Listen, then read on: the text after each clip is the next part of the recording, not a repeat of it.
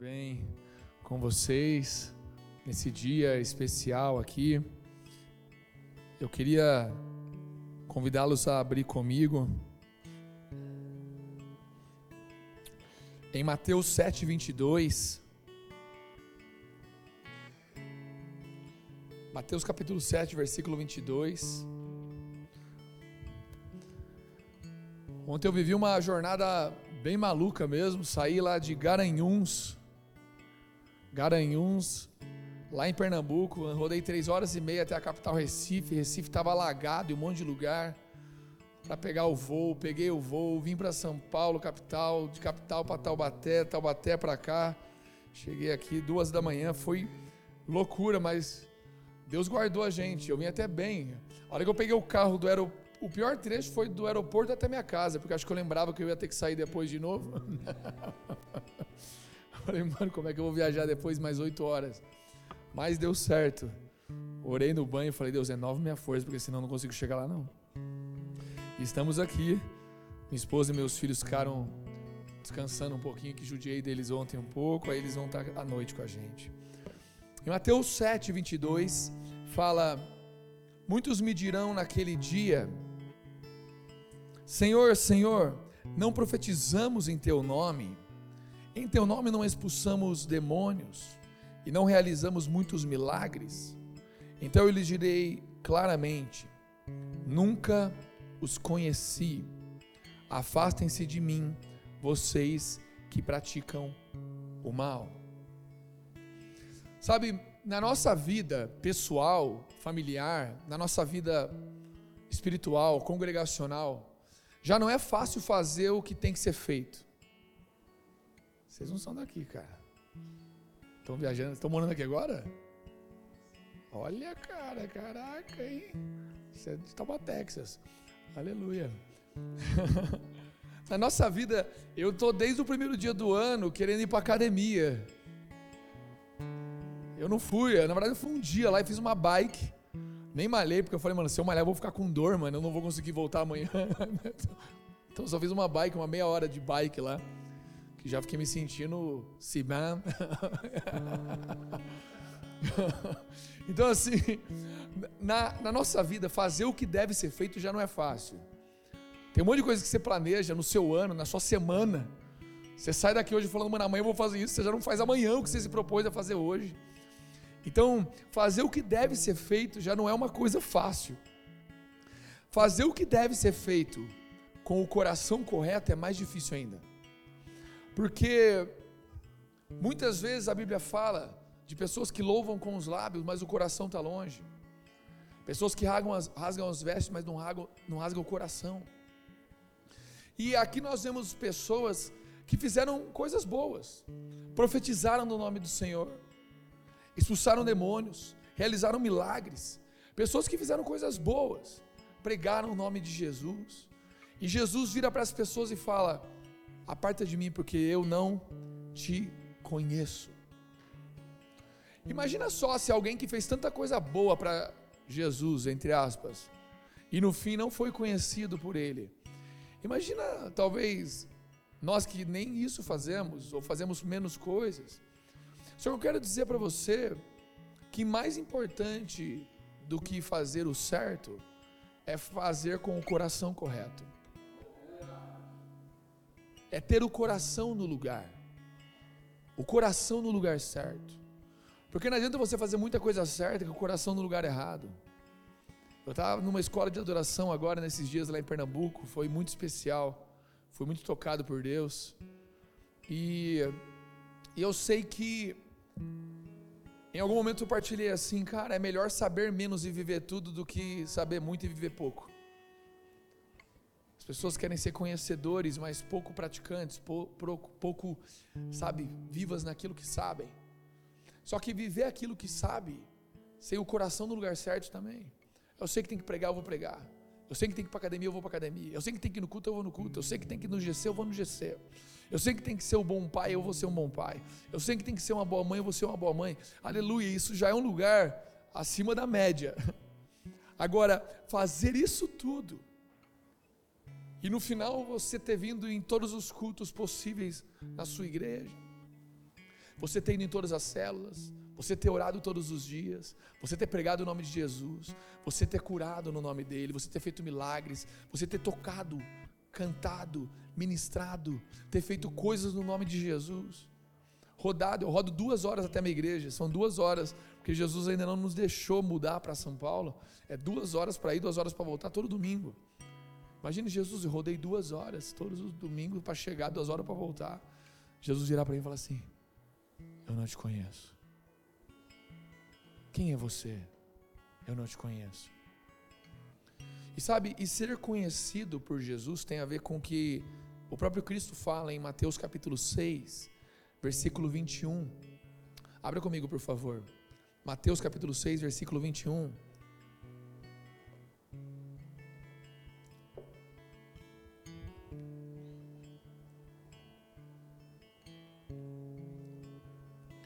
Pois onde estiver o seu tesouro, aí também estará o seu coração. Repito, onde estiver o seu tesouro, aí também estará o seu coração. Aonde está o nosso tesouro? O que é o nosso tesouro? É aquilo que nos dá motivo de viver ou de não viver. Aquilo que nos faz sorrir ou chorar. Muitas pessoas acham que Aonde está o seu tesouro? Onde está o seu valor? Aonde está o que mexe com você? Tanto para o bem quanto para o mal. Se os problemas mexem com você, ali está o seu tesouro, ali está o seu valor. Se, as, se os sucessos e ganhos financeiros, profissionais, mexem com você, ali está o seu tesouro. Porque uma grande verdade é: tem tristezas dessa terra que não deveriam nos, nos entristecer tanto. E tem alegrias que não deveriam nos alegrar tanto dessa terra também, se nosso coração estivesse em Jesus. Porque Paulo fala em dado momento, creio que é o Filipenses capítulo 3 ou 4 ali, ele fala: Aprendi a viver passando fome, aprendi a viver tendo tudo o que eu precisava, tendo mais do que eu precisava, tendo com fartura e tendo falta. Em tudo eu estive contente, em tudo eu estive feliz porque o tesouro dele não era comer bem, e o tesouro dele também não eram os problemas que iriam tirar a paz dele. Tem coisas que têm nos abalado nessa vida, ou que têm nos engrandecido e nos inflado, nos dado satisfação, que não é Jesus. Aonde está o nosso coração? É onde está o nosso tesouro. Uma grande verdade é que fazer tudo o que deve ser feito tudo, tudo, como crente, como cristão, como homem, como mulher, como mãe, como pai, como esposa, como marido, como filho, tudo, e chegar no final Jesus falar: Eu não te conheço, é porque você até cumpriu os deveres dessa vida muito bem, só que o seu coração não estava nele, ele não era o seu tesouro, o seu bem de maior valor. E sabe, essa, essa mensagem é uma mensagem que eu estava com o Mark Schuber ministrando, sabe, é, uma semana atrás, num sábado, lá em Cruzeiro, na igreja onde congrega ali o pessoal do lar de órfãos, que é onde ele adotou um, um filho, né? O Mark adotou o Luigi. E, e o Luigi era lá dessa cidade, dessa igreja, desse lar de órfãos. E eu estava lá ministrando com ele, nós somos tomados por uma presença de Jesus. Que eu olhei e falei: é por isso que nós vivemos. Então é por isso, é por isso que nós sofremos, então é por isso que nós vamos ao culto, então é por isso que nós topamos abrir mão de nossas vidas para algo maior, porque muitos de nós têm cumprido os deveres cristãos, mas não tem mais sentido, não faz mais sentido, não faz mais sentido, porque o coração não está em Cristo. Naquele dia eu percebi como meu coração podia estar em algum nível pelos problemas ou pelos sucessos distante dele. Porque na hora que eu percebi quão bom ele era, eu falei: para eu achar que o Senhor é tão bom nesse momento, mostra que alguns dias eu estive longe do Senhor. Porque eu me esqueci que era tão bom. Porque eu me esqueci do seu valor. Porque coisas começaram a me abalar ou me engrandecer. Porque elogios começaram a me satisfazer ou críticas me derrubar porque a perda começou a me tropeçar, ou o ganho começou a me dar algum tipo de satisfação. Não é sobre ganhar ou perder, não é sobre ser elogiado ou criticado, não é sobre sucesso ou fracasso, não é sobre dia bom ou dia mal, não é sobre vales e montes, mas é sobre Cristo. Naquele momento eu senti Jesus dizendo: Eu quero que você volte à essência. A palavra que eu estou partilhando com você agora não é uma mensagem que eu vim pregar para vocês, mas é uma mensagem que está me pregando. Eu só estou querendo partilhar para ver se mais alguém aqui quer ser pregado por ela também. Porque na hora que Jesus falou isso comigo, ele falou: Você vai falar sobre isso. Eu falei: Jesus, mas eu nem aprendi ainda, vou falar por quê? Aí ele me lembrou que Paulo fala: Não que eu já tenha alcançado, mas uma coisa eu faço, continuo avançando para o alvo e me esquecendo do que fica para trás. Eu quero dizer para você que nem tudo que você prega você vive, mas tudo que você prega você busca. E eu tô aqui para convidar um povo ou dois ou mais nesse lugar a buscar a essência de volta, e a essência é Jesus Cristo. Eu quero dizer que a sua vida cristã vai voltar a fazer sentido se você encontrar com a essência da sua vida cristã. As suas orações, os seus cultos, as suas escolhas, as suas entregas, as suas lágrimas, a sua alegria, o seu casamento, as suas renúncias vão voltar a fazer sentido se você colocar o coração em Cristo mais uma vez e ele voltar a ser o seu maior tesouro. Alguém está comigo nesse lugar? Abra comigo em João capítulo 15, versículo 5.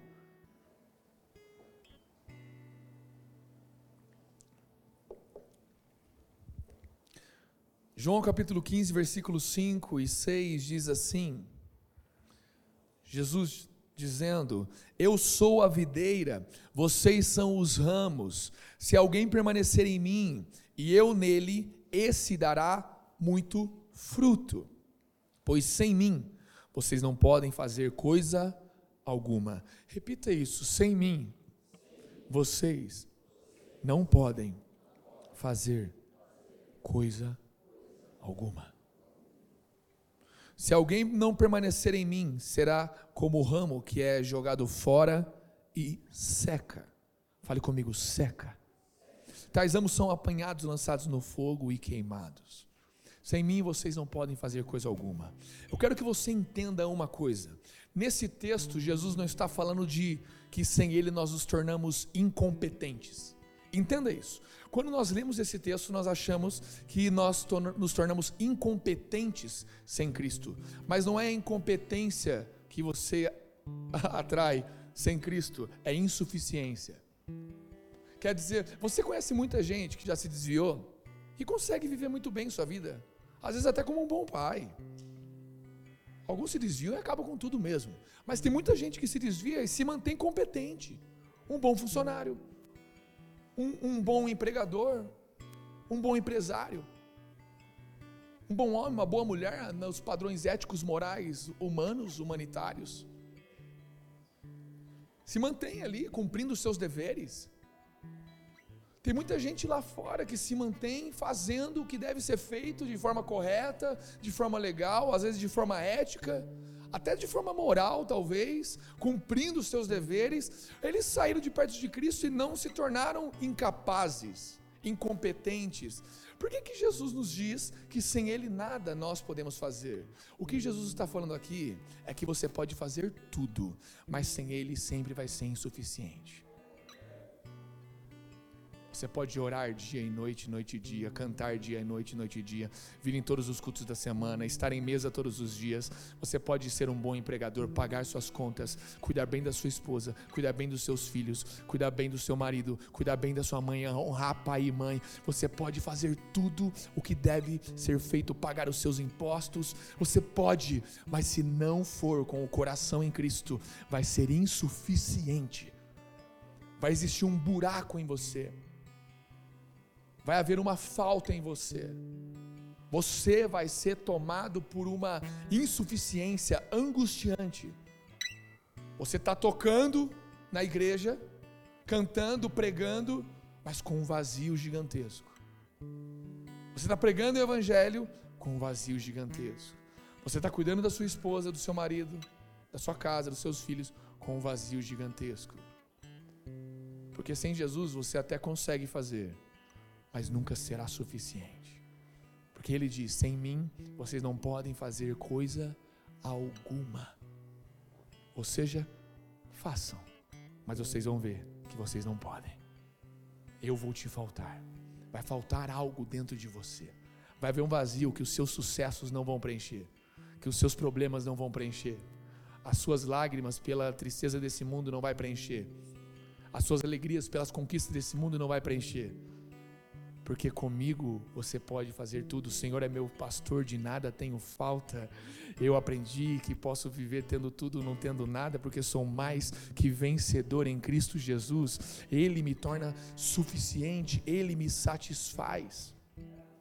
Agora, nós falamos de pessoas que saíram e são competentes. Agora, o pior não é os que saíram da igreja e são competentes sem Jesus, é os que ficam na igreja sendo competentes sem Jesus. Porque a sua competência dentro da eclésia, dentro da igreja, esconde a falta da essência. Aí a sua competência tem como consequência resultado. Você até dá bons resultados. Porque competência gera resultado, tanto ministerial quanto profissional, familiar. Mas fruto, fruto, somente em Jesus. Fruto somente se o meu e o seu coração estiver em Jesus. E nós não fomos chamados para darmos resultados de competência, mas para darmos frutos do que, dos que estão em Jesus, cara. Porque a pessoa pode estar tendo bons resultados, mas se ela não está na essência, com o coração em Cristo, o tesouro dela é Cristo. Você vai chegar perto dessa pessoa e você vai ver um galho seco. Um galho seco o brilho nos olhos já não existe mais. A esperança já não existe mais. Você acerta, mas não faz sentido. Você erra, mas não faz sentido. Você faz o correto, mas não faz sentido. Você faz o que deve ser feito, mas não faz sentido. Porque você perdeu a essência que é Jesus. Sem mim, nada podeis fazer. Vamos lá, alguém está comigo nesse lugar. Não dá, cara. Não tem como. Agora, olha o que acontece em João, no capítulo 4. Volta algum, alguns capítulos aí em João, no verso 4 do capítulo 4.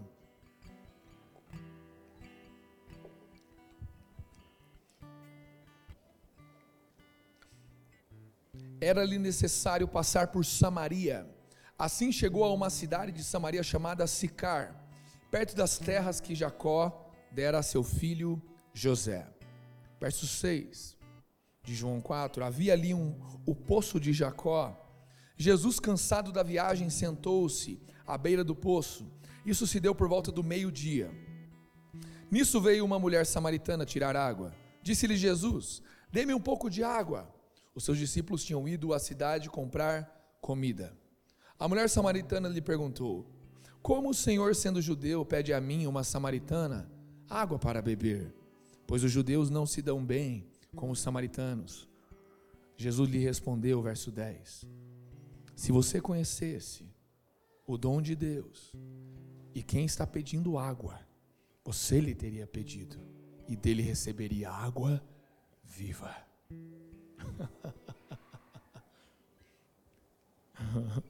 Tem gente aqui achando que tem o que dar para Jesus e você deveria estar bebendo do que ele tem para te dar. Tem gente aqui achando que tem o que oferecer para Jesus, e é Jesus que tem algo para oferecer para você nesse lugar. Disse a mulher: O Senhor não tem com que tirar a água, versículo 11. E o poço é fundo. Onde pode conseguir essa água viva? Acaso o Senhor é maior do que o nosso pai Jacó, que nos deu o poço, do qual ele mesmo bebeu, bem como seus filhos e seu gado? Jesus respondeu: quem beber desta água terá sede outra vez. Mas quem beber da água que eu lhe der, nunca mais terá sede. Ao contrário, a água que eu lhe der se tornará nele uma fonte de água a jorrar para a vida eterna. Sabe, nós podemos dizer que nossos cultos de domingo ou de outros dias que às vezes nós fazemos, eles podem significar um poço. Nós saímos de nossa casa com o nosso balde, a gente vem aqui para pegar um pouquinho e levar embora para a nossa semana. Vem aqui para pegar o nosso, nossa aguinha, nossa porçãozinha, nossa porção de unção, de graça. Vem aqui com o seu baldinho e volta para sua casa. Só que um dado dia, quando você está aqui, um dia como hoje, tem alguém sentado do lado do poço. E ele fala: Até quando você vai vir com esse balde, achando que é esse poço que te faz ter vida? Não é esse culto, não é essa igreja, não é Jacó, não é o Leandro, não é o Xande, não é o Brisa, não é a Marcela. Ninguém tem água que dá vida a não ser eu. Será que você pode entender que eu valho mais do que o balde? Que eu valho mais do que o poço? Que eu valho mais do que Jacó? Que eu valho mais do que qualquer pessoa neste lugar? Ah, mas quem fundou essa igreja? Quem fez? Quem não sei o quê? Ei, olhe para mim. Glória a Deus por quem está fazendo a obra, mas somente eu tenho uma água que pode saciar a sua sede e você não terá mais sede. Às vezes a gente canta aquela canção, uma vez que eu coloquei os meus olhos em ti, nada mais me satisfaz. E às vezes a gente pensa, será que é verdade? Vamos ser sinceros, quantas coisas nos satisfazem ao longo dos nossos dias? Ah, quando você prefere, e eu também, ficar triste pelos seus problemas, ao invés de ir para Cristo, já mostra que talvez nós sejamos satisfeitos pelos nossos problemas, ao invés de Cristo, que é a vida que pode trazer vida aos nossos ossos, aos nossos problemas. Só que eu quero dizer para você que nós nos enganamos. E eu creio que esse engano, claro, nos torna aptos a cantar essa canção. Porque você pode fazer uma grande compra, uma compra maravilhosa, algo que você está sonhando, um eletrônico, uma roupa, um, um carro, uma casa, algo que você sonha, ou conseguir o emprego dos seus sonhos, conseguir o salário dos seus sonhos, conseguir uma boa vida, você pode conseguir isso. Você vai conseguir ali encontrar uma pequena satisfação que vai durar minutos, horas ou no máximo dias, não vai durar muito tempo. Passado esse tempo, você vai ser tomado por um grande vazio. E você vai lembrar é, Jesus. Uma vez que eu coloquei os meus olhos em Ti, é só o Senhor mesmo que me satisfaz. Nós nos enganamos em muitos momentos, colocando os olhos em diversas coisas, mas em todo momento somos puxados de volta para Cristo, porque a gente já viu Ele, então não adianta, não tem mais volta, não tem mais algo que nos satisfaça, o pecado, a luxúria, o ganho, a sexualidade, a vida, o casamento, os filhos, a profissão, o ministério, nada mais. Tudo pode até nos dar uma pequena satisfação momentânea, mas em algum momento eu vou lembrar de uma fonte que jorra de um cara, e que essa fonte é o que me satisfaz de verdade, e que quando eu bebo dela, Uau, eu falo, meu Deus, é isso, é sobre isso, é aquele encontro que você tem às vezes não num culto, um culto barulhento ou num culto, mas às vezes numa lágrima da terça-feira, você não tem mais para onde correr, porque talvez no culto barulhento te faltou quebrantamento, mas na terça-feira você percebe que te falta algo que o poço não pode te dar, o balde não pode te dar, Jacó não pode te dar, seus problemas e soluções e vida dessa terra não pode te dar, e você fala: Jesus, eu me lembrei, eu me lembrei de quem eu vi um dia, e eu estou voltando para a essência para esse cara, para você, Jesus. Aplaude o nome de Jesus.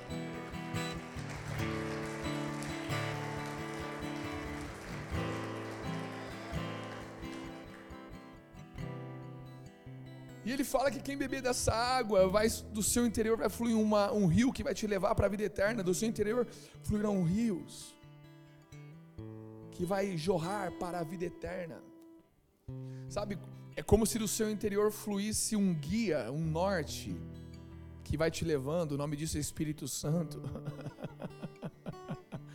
Ele vai te levando no flow do rio. Aquele que beber nunca mais terá sede, fluirá de, de ti um rio que te levará e guiará para a vida eterna. Oh. Vamos lá, alguém está entendendo comigo nesse lugar? Eu quero dizer para você que está recebendo essa palavra, que a sua vida cristã vai voltar a fazer sentido nesse dia. E para você que nunca entendeu, você vai entender um sentido da sua vida cristã que você nunca tinha conhecido nessa manhã. Em João 7:37, Jesus fala no último dia e mais importante dia de festa, Jesus se levantou e disse em voz alta: Se alguém tem sede, venha a mim e beba. Verso 38. Quem crer em mim, como diz a Escritura, do seu interior fluirão rios de água viva. Sabe, nós temos orado para que nossa casa tenha mais de Jesus, muitas vezes. Jesus cola mais em casa. Enche minha casa. Enche minha família. E Jesus está orando do outro lado. Ei, vem você para mim. Você está esperando que eu cole na sua casa, eu estou esperando que você cole comigo. Porque se você colar comigo, eu vou te, me manifestar na sua casa através de você. A vida que essa casa depende e precisa está dentro de você se você está em Cristo. Nós deveríamos parar de orar para ter mais Jesus em casa e começar a orar para que tenha mais de mim em Jesus, mais de mim nele, porque se tiver mais de mim nele, do meu interior vão fluir rios de águas vivas, e eu vou ser um abençoador para minha casa, para o meu trabalho, para minha família, porque eu sou de Cristo. Porque de verdade, Cristo olha para aquele povo sedento e precisando de pastoreio, e ele não fala, eu estou aqui. Ele fala, ele olha e fala, eu vejo ovelhas sem pastor. Eu estou aqui, o grande bom pastor. Ele olha e fala, ele olha e fala: orem para que se levantem trabalhadores. Enquanto nós estamos esperando Jesus fazer algo, Jesus está nos esperando que nós nos entreguemos a Ele, voltemos a Ele, demos nosso coração a Ele, para que através de nós Ele possa fazer algo, fluir rios de águas vivas para o nosso casamento, para os nossos filhos, para o nosso trabalho, para nossas finanças, nosso ministério. Eu estou dizendo para você, a sua vida é para começar ou voltar a fazer sentido nessa manhã, porque você encontrou a fonte e nessa fonte você vai encontrar uma água água que vai fluir também através de você, porque o que a sua casa precisa, mais do que mais de Jesus, é mais de você em Jesus, que você volte para Jesus, que você esteja em Jesus, que ele volte a ser o seu tesouro, ou comece a ser como nunca foi, o seu bem de maior valor. É isso que nosso casamento precisa, é isso que nossas esposas e maridos precisam, nossos filhos precisam. Nós pedimos, Jesus, guarda minhas esposas, guarda meus nossos maridos e filhos e guarda. Jesus fala: Eu guardarei, mas tem uma vida que eu quero dar para eles através de você. Venha para mim, olhe para mim, volte para mim, se, se entregue a mim mais uma vez, porque do seu interior vão fluir rios e rios abençoadores de vida eterna. Onde está o nosso coração? Onde está o nosso tesouro? O que te motiva a acordar? O que me motiva a acordar? O que me motiva a amar as pessoas? O que me motiva a estar num culto? O que me motiva a cantar, a tocar, a pregar, a ouvir, a aprender, a ensinar, a cuidar, a ser cuidado? O que nos motiva? Precisava ser Jesus e nada mais. E nada mais, cara. Sem Ele não faz sentido, sem Ele nada podemos fazer, sem Ele não dá, não dá, não dá. Temos até competência sem Jesus, mas suficiência, preenchimento, sentido, vida eterna, fruto, sem Ele jamais. Sabe, eu estou pastoreando em uma cidade de muitos competentes. São Paulo, o povo é bruto, mano. Para viver naquela cidade tem que ser macho. Os caras mais incríveis de Taubaté não se comparam com a pessoa mais simples de São Paulo, porque para viver naquela selva de pedra o bagulho é louco. E vocês estão aqui também numa cidade de pessoas competentes, porque a régua é alta. A régua profissional, a régua material, a régua da parada é alta. Na cidade dos competentes, Jesus está revelando que não há suficiência sem Ele. Não há suficiência sem Ele. Agora, Olha essa situação em João capítulo 6, então. Vá comigo no capítulo 6 de João.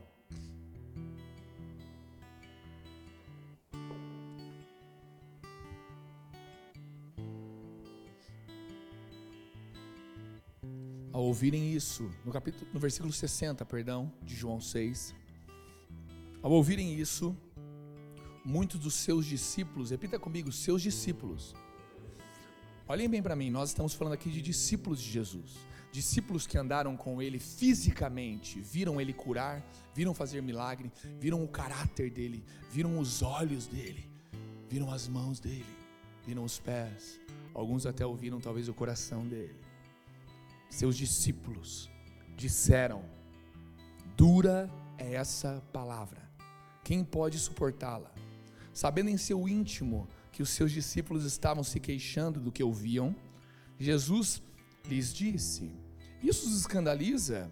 Que acontecerá se vocês virem o filho do homem subir para onde estava antes? O espírito dá vida, a carne não produz nada que se aproveite.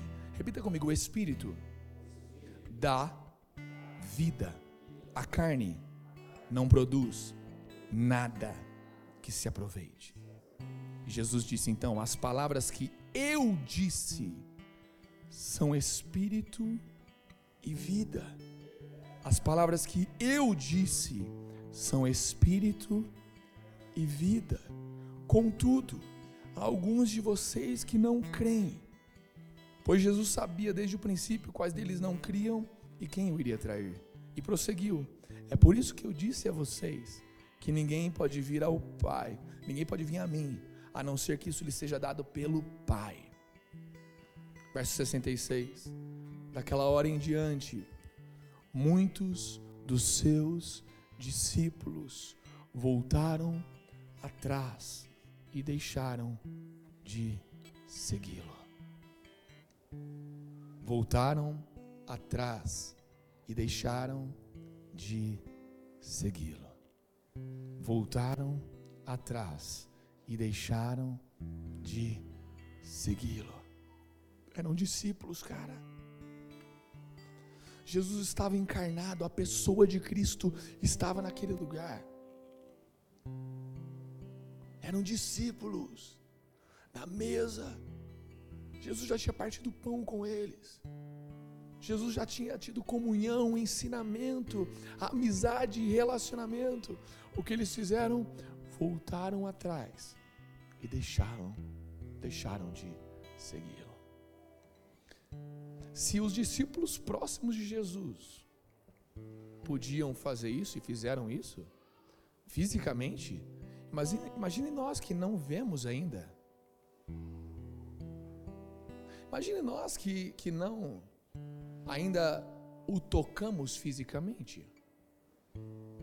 Eu me lembro um dia que eu estava na minha sacada, tem uma época que eu comecei a acompanhar um pouquinho o Judá Pertelli, aí eu comecei a ver umas paradas nos passarinhos, sabe?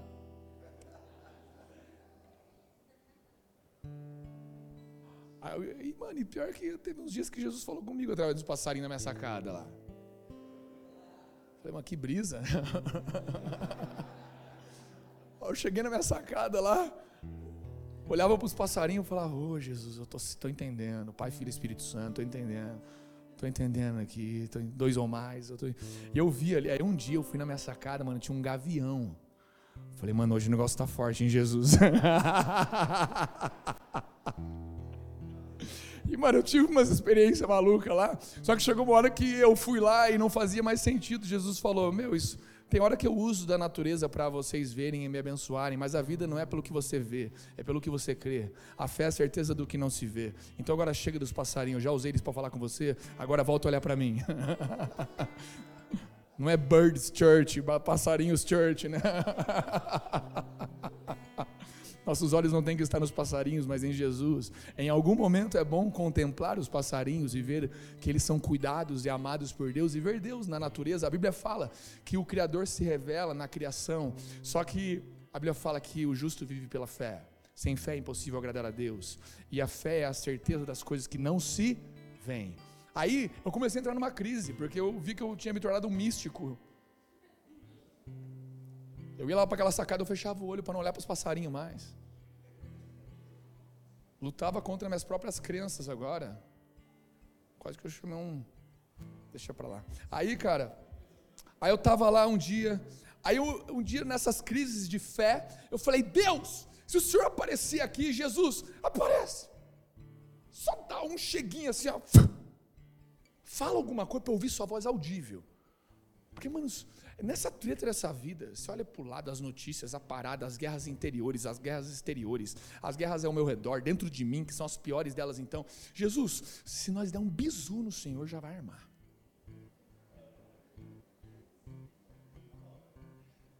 Só uma olhadinha. Uma olhadinha, Jesus.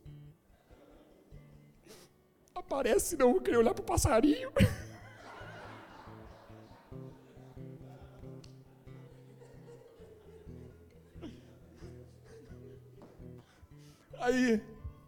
aí Jesus, o Senhor, o Espírito Santo me disse assim: quando o homem caiu no Éden, Adão e Eva, eles caíram pelo que eles viram. Eles viram que o fruto era bom para adquirir conhecimento e tal, tal, tal. Pelo que os olhos viram, o homem caiu. Agora o homem se levanta pelo que os olhos não veem. Se o homem foi derrotado pelo que via, agora a vitória dele está no que ele não vê.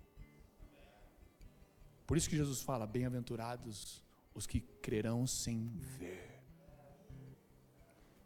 Mas o que eu quero dizer para você é que pessoas que viram o deixaram. Você acha que nós que ainda não vimos estamos suaves? E eu repito, uma das coisas que mais esconde nossa falta da essência que é Cristo são nossas competências, nossos atributos, nossas funções ministeriais, familiares, nossos bons resultados. Mas no fim dos dias, eu espero que nenhum de nós, em nome de Jesus, chegue lá, mostre o seu, o, o seu currículo gospel, né? Fale, Jesus, ei, está aqui, cara, minhas obras. Mostra a sua fé, Jesus, que eu mostro as minhas obras. Jesus vire para algum de nós e fale: Em algum momento você me deixou, porque eu não sei quem é você. Eu já subi, mas não sei mais. Quem é você? Por onde andou que não comigo? Jesus, eu estava na igreja. Jesus estava pastoreando, eu estava liderando, eu estava ministrando. Jesus, eu estava fazendo. Por onde você andou que não foi comigo? Aonde estava o seu coração. Porque muitos o deixaram, muitos voltaram atrás. Verso 67, então, de João 6, Jesus perguntou aos doze: Vocês também não querem ir? Vão? Também não querem ir embora? Vocês não querem? Jesus, não pergunta isso, vai acabar a sua igreja, cara. Já foi todo mundo embora, sobrou só 12. Como é que você vai querer que os 12 vá embora? Vocês não querem ir também? Simão Pedro lhe respondeu: Senhor, para quem iremos? Para quem iremos?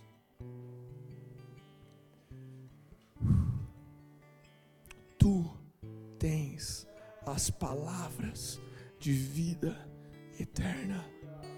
Nós cremos e sabemos que és o Santo de Deus. Eu volto a repetir: a sua vida vai começar ou voltar a fazer sentido, porque você vai reencontrar nessa manhã com Cristo, aquele que tem as palavras de vida eterna. Agora em Mateus 13, Abra comigo, por favor. Em Mateus 13, verso 14.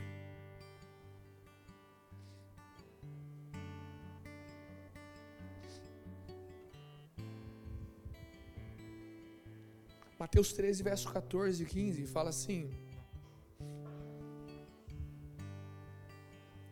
Jesus dizendo: Assim nele se cumpre a profecia de Isaías. Ouvindo vocês ouvirão e de modo nenhum entenderão. Vendo vocês verão e de modo nenhum perceberão. Porque, verso 15, porque o coração deste povo está endurecido. Repita comigo, porque o coração deste povo está endurecido. E porque está endurecido, continuando o verso 15, ouviram com os ouvidos tapados fecharam e fecharam os olhos para não acontecer que vejam com os olhos, ouçam com os ouvidos, entendam com o coração, se convertam e sejam por mim curados. Sabe o que Jesus fala para alguns de nós, para mim ou para você, se nós estamos fechando nosso coração para a mensagem que Ele está nos dizendo nessa manhã? Para esse convite de voltar à essência, de voltar a Ele? Jesus olha para nós e vê um coração endurecido, que significa: eu estou tapando os olhos para não ver nada disso, eu estou tapando os ouvidos para não ouvir nada disso para que vendo eu não veja, ouvindo eu não ouça, meu coração não se volte e eu não me converta, e não seja por ele curado. Existe um novo nível mais alto de conversão a Jesus, minha e sua, de nova cura de Jesus para nós, mais cura, porque de verdade não há uma pessoa restaurada e curada neste lugar. Existem aqueles que estão sendo restaurados e curados e aqueles que não estão sendo.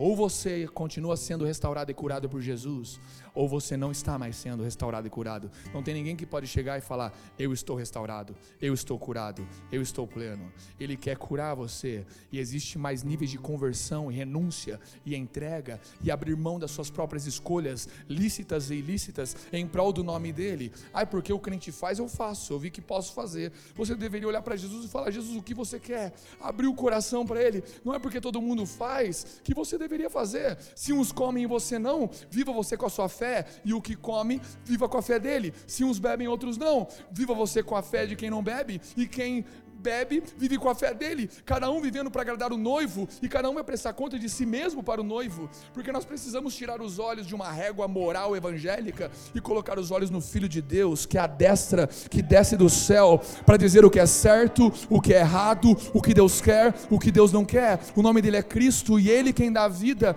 Só que se nós fechamos o coração, nós vemos e não vemos, ouvimos e não ouvimos, nosso coração não se converte e nós não somos mais curados por ele, porque nosso coração está endurecido. Agora eu espero que todos nessa manhã sejam os do versículo 16 de Mateus 13. Olha aí comigo. Bem-aventurados, porém, são os olhos de vocês, porque vêm. Alguém pode dizer amém nesse lugar? Vamos lá ler. E bem-aventurados são os ouvidos de vocês, porque ouvem. Quantos podem dizer amém? Agora, nesse mesmo texto, no versículo 18, Jesus começa a explicar a parábola do semeador. Em Mateus 13, 18. Abra aí, se você não abriu, tenha aberto comigo, caminhe comigo nas Escrituras. Ouçam, portanto, verso 18. O que significa a parábola do semeador? A todos os que ouvem a palavra do reino e não a compreendem, perceba isso. Ele está falando de quem aqui? Da pessoa que endurece o coração. Vocês percebem? Alguns versículos antes, nós vimos que se você endurece, você vê, mas não percebe, ouve, mas não entende. Então ele fala aqui: a todos os que ouvem a palavra do reino e não a compreendem, vem o maligno e arrebata o que lhes foi semeado no coração. Este é o que foi semeado à beira do caminho. Fale comigo, beira do caminho. Nessa parábola, Jesus fala de quatro terras. E essas terras são uma representação do nosso coração, do meu coração e seu. O que é a terra que ele fala? É o nosso coração. E esse primeiro coração, essa primeira terra, ele fala que é uma terra à beira do caminho. E eu acho de verdade que das quatro é a pior das terras. Porque a terra à beira do caminho é alguém que parece que é do caminho, tem cara que é do caminho, fala como quem é do caminho, se move como os que são do caminho, está perto do caminho, só que ele não é do caminho, não é de Jesus, porque Ele é o caminho. Você está caminhando o caminho de Jesus, mas você não é dele. Esses são os à beira do caminho, que endurecem o coração, não vêm, não ouvem, não se convertem, não são curados. E talvez você pense, ai que bom que eu já vivi isso lá atrás. Você deveria viver um novo nível hoje. Esses dias nós falamos com três pastores e o problema deles era o mesmo. Falamos: olha, o problema é esse, vocês têm que ajustar isso. Tinha um dos três, um dos três, eles Era o que menos tinha esse problema, dos três. Outros dois tinham mais esse problema. Nós falamos, o problema de vocês é esse. O que tinha menos esse problema, o que estava mais perto de estar tá bem, ele virou para mim e falou assim: Prisão, eu vi que eu tenho que me arrepender mesmo, cara. Eu tô zoado, mano. Eu preciso mesmo alinhar isso aí. Os outros dois que estavam mais distantes vieram para mim e falaram: Ô Brisão, não é assim não, cara. Eu vou te mostrar que não é assim. Eu faço isso, eu faço aquilo, tá tudo bem, mano.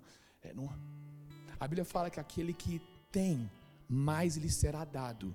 E ao que acha que tem, e ao que não tem, perdão, até o que acha que tem, lhe será tirado. Talvez o seu coração se feche agora pensando: "Ah, eu já me converti lá atrás, já fui curado lá atrás. Ah, essa mensagem aí básica aí, eu já sou de Jesus". Meu amigo, o que é de Jesus quer mais de Jesus, não está satisfeito. Ao que tem, mais lhe será dado, e ao que não tem, até o que acha que tem, lhe será tirado. Em nome de Jesus, vamos levantar um povo aqui que quer mais. Eu confesso que eu, eu vou ler daqui a pouco as outras terras. Eu vou lendo na beira do caminho, eu falo, sou eu. Eu vou lendo a outra que vai vir daqui a pouco, sou eu, Jesus. Porque nós somos eternos arrependidos, cara. O cristão não foi chamado para acertar, mas para se arrepender. O convite da Bíblia é o arrependimento. Jesus não exalta ninguém que acerta, ele exalta todos os que se arrependem e se humilham. Por que acertamos? Por que temos que acertar? Você não tem que acertar. Você começa a acertar como fruto de quem está na videira, porque é impossível você estar na videira e não ser transformado em alguém correto perante Deus. Mas você não acerta para testificar que você é bom, você acerta para testificar que aquele no qual você está grudado é bom. Nós temos que sair da beira do caminho e nos entregar ao caminho que é Cristo em nome de Jesus, cara. Aí o segundo solo, verso 20, o que foi semeado em solo rochoso, fale comigo, solo rochoso. Esse é o que ouve a palavra e logo a recebe com alegria. Uau! Que palavra, brisa. Já tô aqui vários stories aqui, vários tweets, mano. Queimando, velho. Uh! Cadê a canção, mano? Já tô aqui esperando, não tô me aguentando ficar de pé. Eu tô animadão com essa mensagem, mano. 2024 agora, mano, vai ser incrível. Asteric, velho, vai ser voandão, tá ligado, meu? Vai ser o ano do beat tenista, meu, tá ligado? Entendedores entenderão. Então, o solo rochoso, mano, ele recebe com alegria, ele fica entusiasmado, ele sai, uou! Sai da igreja parecendo um ciclope, mano. Agora eu voltei para a essência. Come on, Jesus. Jesus, que delícia, cara, essa presença. Olha, tô arrepiado até agora, tô no busão aqui, tá me arrepiando aqui. Vou até apagar aquela playlist do Spotify. Só que a Bíblia fala que o solo, o, o solo rochoso, esse ouve a palavra e logo a recebe com alegria. Mas, versículo 21, ele não tem raiz em si mesmo, sendo de pouca duração. Fale comigo, sendo de pouca duração. Quando chega a angústia ou a perseguição por causa da palavra, logo se escandaliza. Eu quero dizer para você que a palavra que te liberta também prepara para você uma angústia e uma tribulação, uma perseguição.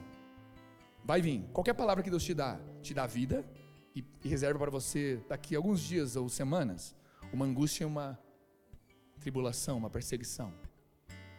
E a Bíblia fala que esse tipo de solo, quando vem a angústia por causa da palavra, não é angústia por causa do mundo, não, tá? Não é angústia por causa dos problemas, não. Não é angústia por causa de suas falhas, é por causa da palavra. Logo se escandaliza. Porque não tem raiz. Aí eu fico pensando, o que é esse solo rochoso? Eu quero fazer uma analogia profética aqui. Não quero ser exaustivo e dizer que é apenas isso, mas eu enxergo dessa forma também. Acho que é muito saudável enxergar dessa forma. Um, um terreno pedregoso no meu entendimento profético e natural, é um terreno que tem restos do que já existiu ali. Uma vida já existiu naquele lugar e já foi destruída. Você já destruiu sua velha vida sem Jesus, seja no mundão ou uma vida religiosa pragmática e prisionada. Você já destruiu isso. Só que sobrou entulho no terreno. Vocês estão entendendo? Um terreno pedregoso é um terreno com restos da sua vida passada, seja dentro da igreja ou fora da igreja, sem a essência que é Jesus. Dogmas, protocolos, ideais, manias, fracassos, feridas, dores que estão sobre o seu terreno. A Bíblia fala que não permitem que a palavra gere raízes. Então, na hora que vem a angústia ou a perseguição por causa da palavra, você abandona. Fale comigo assim: Deus me livre. Fale com mais vontade comigo, por favor. Falaram que Curitibano é tão simpático. Fale comigo assim: Deus me livre. Aleluia. Já estão gritando mais do que os paulistanos. Versículo 22. O que foi semeado entre os espinhos, fale comigo, entre os espinhos, é o que ouve a palavra, mas porém as preocupações deste mundo e a fascinação das riquezas. Fale comigo, preocupações e fascinação sufocam a palavra e ela fica infrutífera. Nós, crentes moderninhos desse tempo da ansiedade globalizada, não é normal vivermos preocupados e fascinados.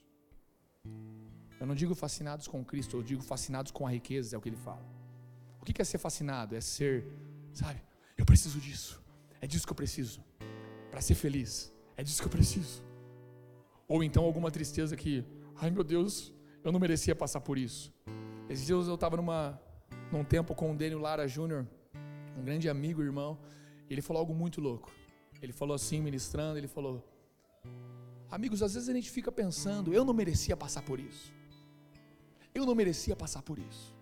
Eu merecia algo melhor, ministerialmente, na família. Eu merecia ser mais reconhecido pela minha esposa, pelo meu marido. Eu merecia. Eu merecia ter mais dinheiro. Eu merecia ter uma condição de vida melhor. Eu merecia ter uma oportunidade no trabalho. Eu merecia, Deus. Eu merecia que o Senhor fizesse isso para mim. Porque às vezes a gente não verbaliza, mas vive como quem merecia e como se Deus devesse para nós. Vamos lá, alguém, cara. Eu já tive dias assim. Alguém mais aqui comigo já teve dias assim? Aleluia. É a minoria. A maioria depois ora pela minoria, tá bom? Porque vocês estão voando. Eu merecia. É um sentimento de merecimento que te coloca em dúvida, em ceticismo da sua fé. Eu merecia. Ou eu não merecia passar por isso. Eu não merecia pass passar por esse problema. Eu não merecia. O merecia tem a ver com fascinação, o não merecia tem a ver com os problemas e preocupações. Então você fica nessa vibe. Eu estou conectando o que ele falou com o que eu estou falando agora. Ele não falou desse jeito. Mas vamos ser sinceros. De todo o coração. Se Deus ouvisse nosso coração e falava: tá bom, eu vou dar o que você merece. O que nós teríamos?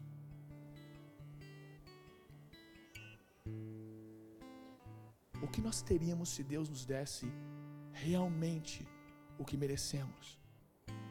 Eu não sei você, mas eu reconheço que eu merecia a morte. Eu merecia o inferno. Eu merecia não ter acesso à comunhão com Ele. Eu quero dizer para você que misericórdia é Deus não dar o que você merece. e graça é Ele dar para nós o que nós não merecemos.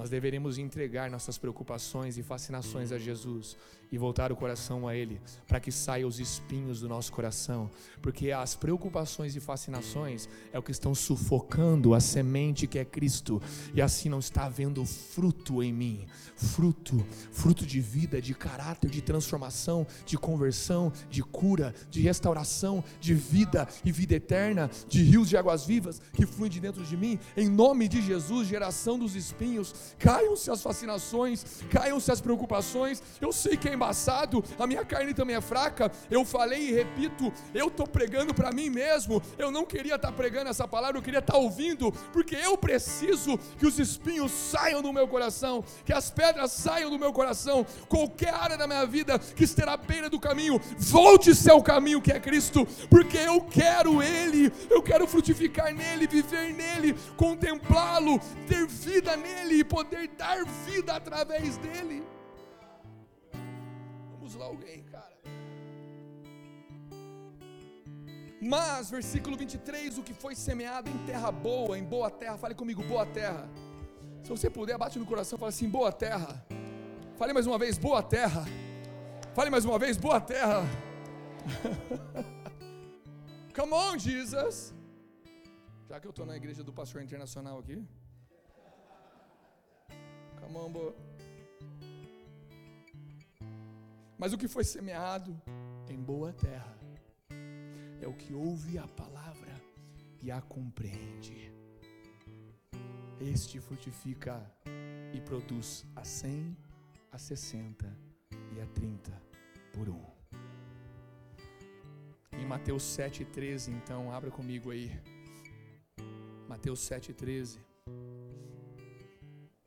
Mateus capítulo 7, versículo 13 fala: Entrem pela porta estreita Jesus dizendo: Porque larga é a porta, espaçoso é o caminho que conduz para a perdição. São muitos, fale comigo, são muitos os que entram por ela. Verso 14: Estreita é a porta e apertado é o caminho que conduz para a vida, e são poucos, fale comigo, são poucos os que o encontram. Alguém aqui comigo queimando comigo nesse lugar. Vamos lá, alguém, cara.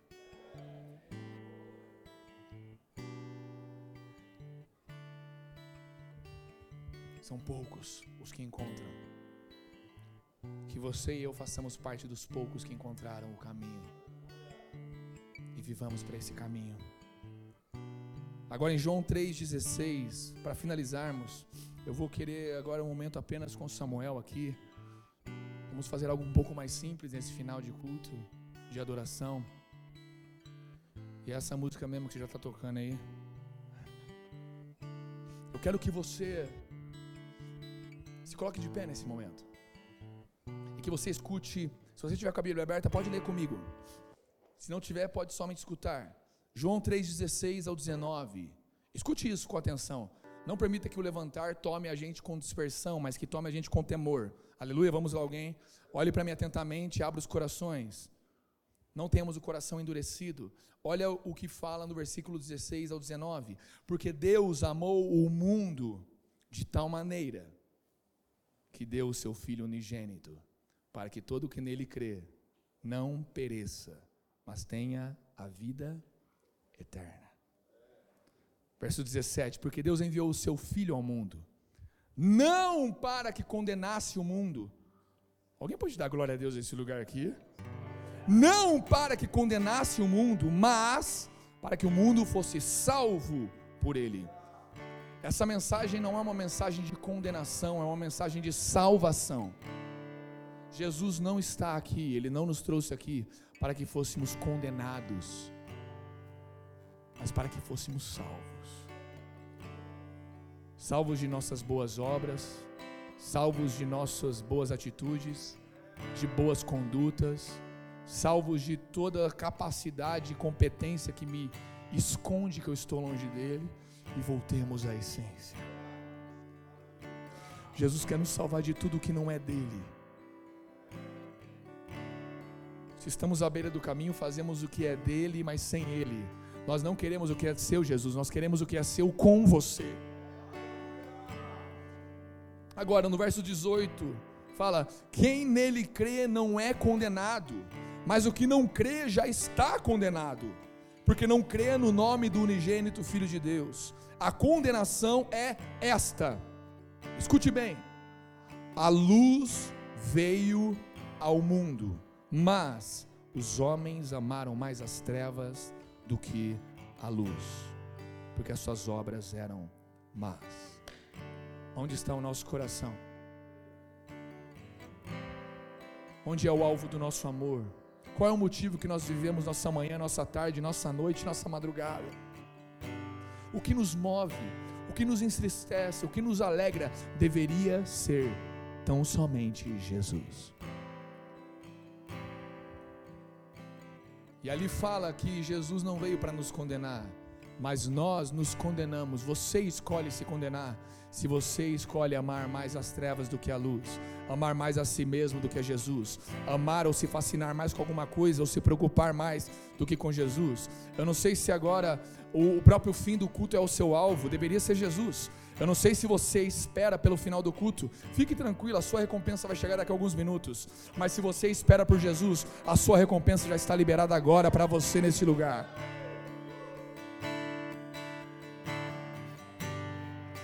Jesus, eu sei que são poucos os que escolhem o caminho, Jesus. Sabemos que discípulos seus que viram o Senhor ou que não viram, ao longo de séculos têm abandonado, têm voltado atrás. Jesus, se nós voltamos atrás nas últimas semanas, meses, em algo ou em tudo na nossa vida, hoje nós estamos nos voltando para Ti, porque em Ti existe graça, em Ti existe amor. O Senhor quer nos salvar e não nos condenar. Mas se por algum motivo eu escolher algo que não seja o Senhor, neste lugar, na minha vida, eu estou me condenando, eu estou me condenando, mas o Senhor não quer que eu seja condenado. O Senhor está com as mãos estendidas para me salvar. Eu estou perto do poço, eu estou com um balde na mão, eu estou onde Jacó fundou um lugar de igreja, um lugar especial, uma poema, um lugar mas existe alguém aqui simples, que talvez seja ignorado por muitos, que é maior do que Jacó, é maior do que o poço, é maior do que o balde. Eu quero largar o meu balde, eu quero largar a minha suficiência, a minha capacidade. Eu queremos abandonar nossas competências, queremos voltar para o Senhor no que nós distanciamos ou em tudo o que nós distanciamos. Jesus, nos leve, Espírito Santo, ao Filho, tira o coração de pedra desse lugar tira as pedras do coração desse lugar, tira os espinhos, tire tudo que nos impede de nos voltarmos a Cristo. Nós queremos Cristo, nós queremos a essência. Vai voltar a fazer sentido a nossa vida, vai voltar a fazer sentido não por um coach, não por um otimismo, mas porque existe uma vida em alguém, não em quem está pregando. Não é o brisa que trouxe vida neste lugar. Eu não tenho nada para dar, mas Jesus, o Filho de Deus está onde dois ou mais estão reunidos em seu nome, e nós queremos estar perto desse homem chamado Jesus. Voltamos nossos olhos, voltamos nossos olhos